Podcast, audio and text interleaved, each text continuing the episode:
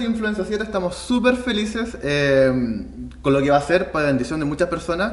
Creemos que va a ser edificante y estamos con Jonathan, Portiño de Juventud con Nueva Misión. Sí, un gusto poder estar acá y ser parte del primer podcast.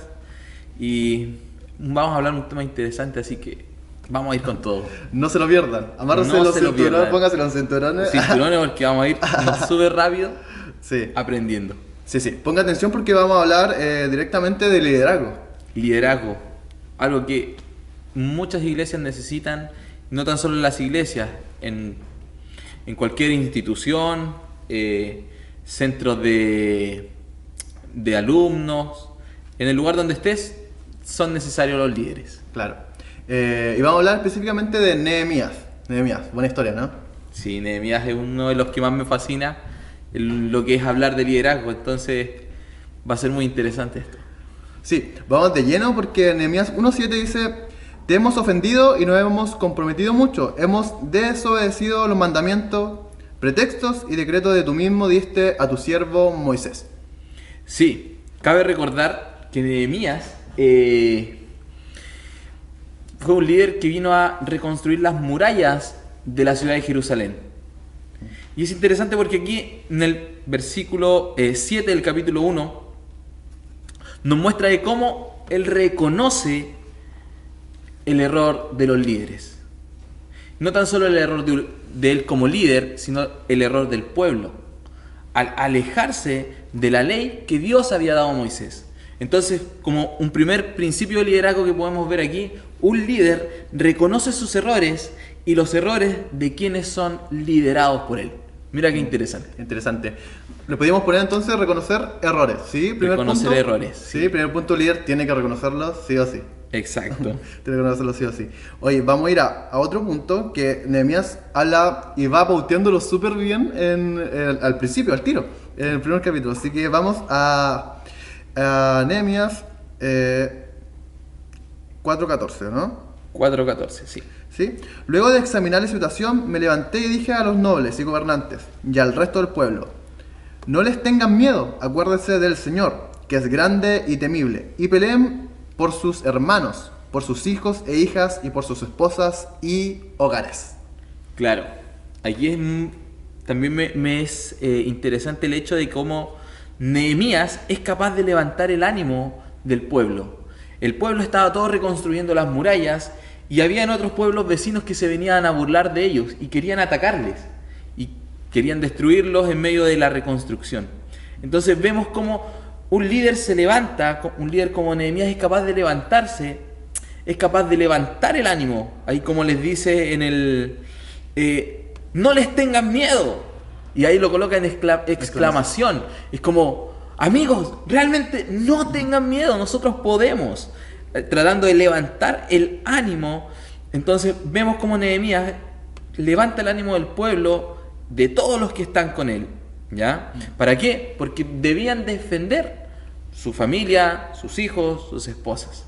Entonces, no tan solo vemos como eh, un líder se va a preocupar solo de la tarea que tenía Nehemías de levantar las murallas, sino de proteger a su gente. Sí, entonces a este le podríamos poner, eh, examina la situación y anima, ¿sí? Exacto. Exanima como el, el problema que está de los pueblos vecinos y en medio de, esa, de haber examinado esa situación, él dice, no, vamos con todo, animamos y podemos. Y podemos. Eh, el otro, vamos a ir rápidamente al otro. El 5.16 dice: Al contrario, tanto yo como mis criados trabajamos en la reconstrucción de la muralla y no compramos ningún terreno. ¿Sí? Eh, Yo quiero ah, decir aquí que estaba un poco un complot en el pueblo. Sí, sí. Sí, vemos que eh, distintos grupos de familias eh, con sus finanzas empezaron a reconstruir las murallas de Jerusalén. Pero hay algunos que con las finanzas que tenían se preocuparon de comprar tierras en otros lugares y no de, de reconstruir las murallas. Entonces, aquí vemos Nehemías, como Nehemías, eh, en vez de, de- de comprar terrenos, hacer otras cosas, él menciona de esta forma. Al contrario, yo con mis criados, o sea, yo con mi gente, ¿ya? Yo con mis criados trabajamos en la reconstrucción de las murallas. Y este, este trabajamos es muy interesante porque no tan solo los criados de Nehemías estaban metiendo las manos ahí en la masa para reconstruir, sino que el mismo Nehemías también estaba ahí con sus propias manos. Nehemías siendo el líder que estaba llevando a cabo esta gran labor de reconstrucción, también coloca sus manos y trabaja. No se transforma en ese jefe que solo manda, manda, Mm. manda. No, él con su ejemplo, con su servicio, estaba ahí siendo un gran líder. La verdad que muchas empresas hoy en día no están buscando ya jefes, sino están buscando líderes para poder potenciar a, a los demás, los que están por, por abajo de él. Pero se están buscando líderes, ¿sí? Exacto, sí. Entonces ahí podemos colocarle así a este principio de de liderazgo. Un líder tiene las manos en la masa. Eso. Oye, vamos a ir rápidamente. Fue terminado, pues, el muro. El 25 del mes de Elul en 52 días. Con Exacto. fecha. Exacto. Vemos que desde que llega Nehemías y comienza a dirigir toda esta labor, transcurren tan solo, como dice ahí, ¿cuántos días? 52 días y la labor es terminada.